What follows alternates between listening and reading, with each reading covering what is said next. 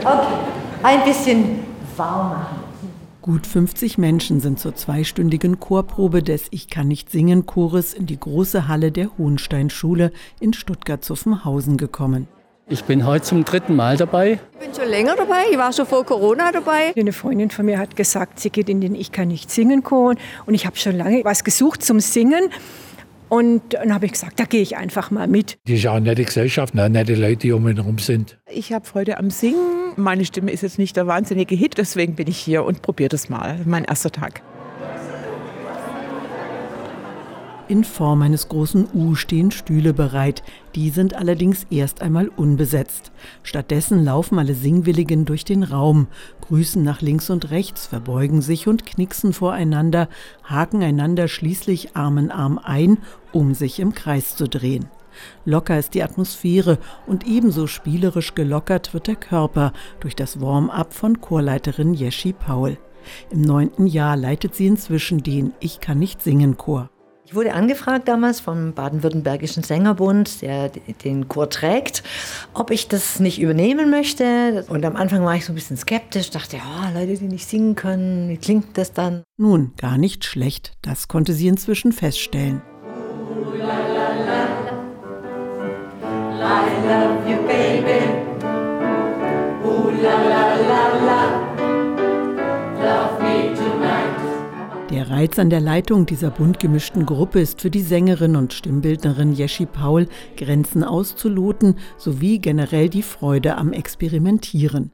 Sich zu trauen, mal die Stimme einzusetzen, über Atmung zu reden, Bewegung, dann Begegnung in der Gruppe, dann geht es um Rhythmus, verschiedene Sounds, geht um Höhe und Tiefen und dann natürlich das Ganze verpackt mit kleinen Patterns, die man sich gut merken kann und die dann einfach auch schnell und gut klingen, sodass jeder und jede einfach das Gefühl hat, ach, ich kann ja, ich kann ja doch ganz gut singen. Und das Konzept geht auf. Alle sind mit großem Eifer dabei und die Singstimme verändert sich sogar mit der Zeit.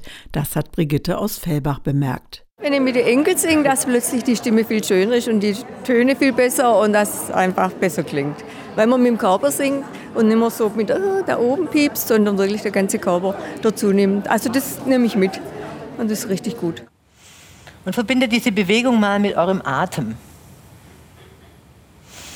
Das ist so gleichmäßig wie eure Acht, auch der Atem geht Gekonnt bringt Jeschi Paul Stimme und Körper der Chorsängerinnen und Sänger zusammen, lässt sie zum Beispiel mit den Armen große Achten beschreiben und trainiert so nebenbei das korrekte Ein- und Ausatmen beim Singen. Sie ist hochprofessionell. Sie hat eine wunderbare Ausstrahlung einfach. Man hat eine Arbeitswoche hinter sich.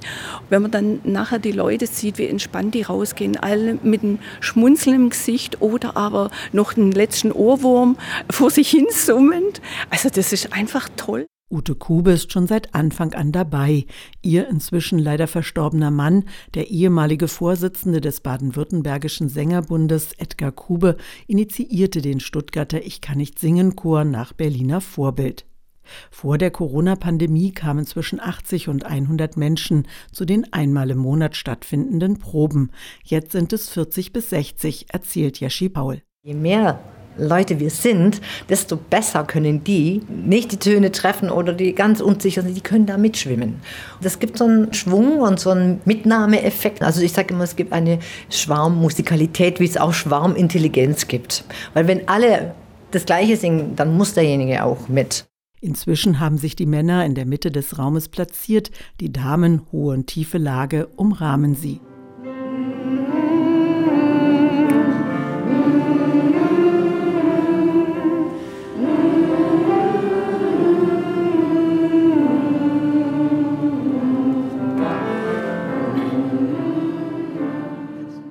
Gesungen wird ohne Noten. Jeschi Pauls Hände sind in ständiger Bewegung, geben die jeweilige Tonhöhe vor. Sie versucht das Beste herauszuholen, trotzdem wird niemand direkt korrigiert und alle haben offensichtlich viel Spaß. Uns ist einfach die große Gruppe, macht riesen Spaß. Man spürt sich besser. Ja, das tut der Seele gut, dem Gehirn tut's gut, dem Körper tut's gut. Ich weiß jetzt, dass ich meine Töne doch ein bisschen besser treffe, als ich früher immer gedacht habe. Na, ich war immer einer, der gesagt hat, ich kann nicht singen. Wir treffen immer die Töne. Und wir müssen sie ja gar nicht treffen. Um den richtigen Ton nie verlegen ist Klaus Rother, Verbandschorleiter beim Baden-Württembergischen Sängerbund. Aufmerksam sitzt er am Flügel, gibt Einsätze und begleitet die Chorprobe musikalisch. Ich finde es reizvoll, was in einem Ensemble, was sich eigentlich nicht singend nennt, doch irgendwie funktioniert und was eben auch über Spontanität funktioniert und über Stimmungen, die ich da vielleicht mit äh, beitragen kann. Und das macht mir Spaß, das ist schön.